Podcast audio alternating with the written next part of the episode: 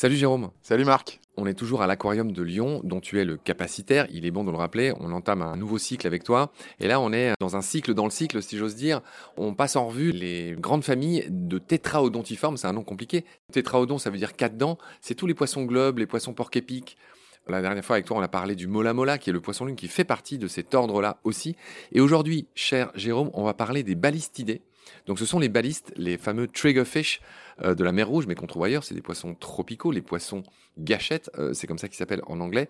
Et en français, ils s'appellent balistes. Jérôme, tout simplement, les balistes, quelle est leur caractéristique numéro 1 Leur caractéristique numéro 1, c'est euh, la présence d'une épine sur le dos, mais sur le ventre aussi, qui lui sert de crampon, qui est rétractable et qui va lui permettre de s'ancrer en fait sur les récifs pour résister à un prédateur ou tout simplement au courant. Donc c'est une épine qui est extrêmement dure. Tu l'as dit, il y en a une sur le dos, il y en a une sur le ventre qui résulte de la fusion des pelviennes. Tout à fait. Donc de la fusion de nageoires qui est devenue dure et qui forme une épine, tout simplement. Tout à fait. Ce sont des nageoires euh, rayonnées, donc en fait le rayon s'épaissit et devient de plus en plus dur et se différencie et forme un, crampon. Alors qu'est-ce qu'ils mangent les balistes? Alors on va trouver déjà une quarantaine d'espèces dans cette famille. On a, je crois, 12 genres. Et on va avoir des régimes qui sont... Euh, euh, des régimes de brouteurs euh, pour la plupart sur le récif, donc ils peuvent consommer du corail, mais aussi des algues. On va avoir un régime plutôt omnivore. Certains peuvent être planctonophages, on les abordera, je pense, dans l'épisode. Ce sont des animaux qui peuvent être aussi un petit peu opportunistes, se servir avec les autres, on va dire. Donc les balistes, ce sont des poissons effectivement qui ont une petite bouche. Hein. c'est une, des caractéristiques de tous les tétraodontiformes. Ils sont un peu euh, ovales euh, comme poissons. Et puis je te propose qu'on passe en revue les espèces les plus connues. Mhm. Alors euh, on est des mecs. On va commencer par le plus gros. C'est le baliste titan, Balistoides viridescens. Tu nous le décris un peu à quoi il ressemble? Il est assez coloré, couleur dorée, couleur rouille. Il fait jusqu'à 80 cm, hein, donc on parle vraiment d'un très gros baliste. On va le trouver euh, sur la zone Indo-Pacifique, mais en mer Rouge aussi. Mm. C'est un baliste qui est assez connu des plongeurs parce qu'il a peur de rien. On l'appelle baliste titan parce qu'il peut retourner des pierres, il peut vraiment euh, arracher votre masque en plongée. Il pince très fort. Hein. Ils ont une petite bouche, mais ils ont des très grandes dents. Ouais, c'est vrai que certains, on dirait des, vampires, on va y venir. Alors, on va parler des plus beaux. Après les plus gros, on va parler des plus beaux. Quel est le nom scientifique du baliste Picasso?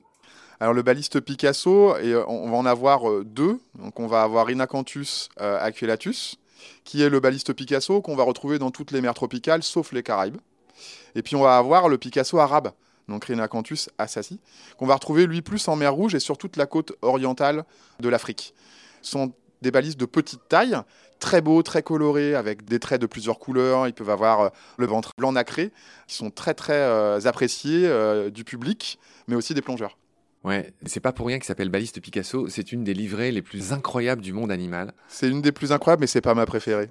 On va y venir. S'il y a un poisson, s'il y a vraiment là le groupe de poissons dans lequel on est, il faut vraiment aller voir à quoi ça ressemble. C'est vraiment des, couleurs d'une finesse, d'une joliesse incroyable. J'aime pas trop dire ça. Hein. C'est une histoire. C'est une palette assez incroyable, ouais, parce qu'au sein de tous les genres, on va retrouver donc des genres. Euh, pour en citer quelques-uns, on a les balistes, les balistoides, les rhinacanthus, les pseudo-balistes, les sufflamènes, les xanthichtis aussi Odonus. Mm. Odonus niger, celui dont tu parlais, le baliste un peu vampire, où on voit des petites dents oui. rouges. Alors tu parles de lui, on va rester sur lui. Alors lui, il est moins coloré que les balistes Picasso, tout ça, il est plutôt bleu, euh, on va dire un peu uni, mais il a deux dents rouges sur le bord de, la, de sa petite bouche, on dirait un, un vrai vampire. Et il a une autre particularité, c'est qu'il vit en groupe. C'est l'un des seuls de cette famille qui se regroupe sur des volumes de 30, 40, 50 individus et qui est planctonophage. Donc lui, il vit vraiment dans une zone plus haute du récif et il va s'alimenter dans la tranche d'eau de plancton.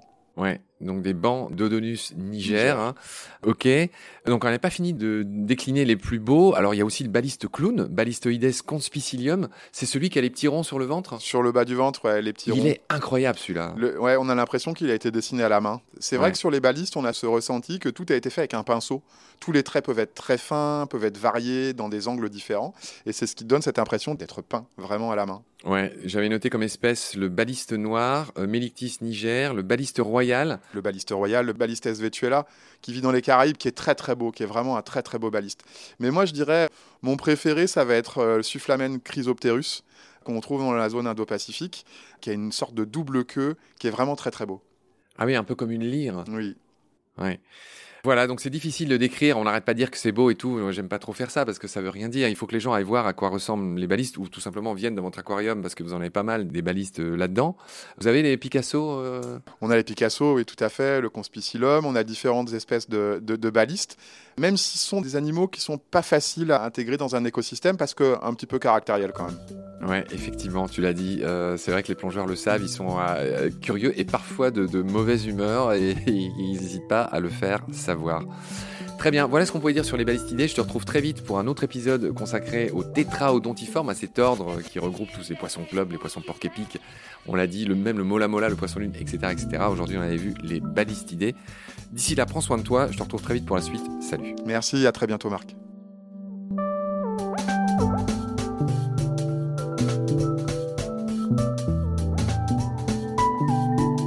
L'océan, c'est la vie. C'est-à-dire que notre vie est intimement liée à la vie de l'océan. Voilà, c'est ça, pour moi, la seule chose qui compte.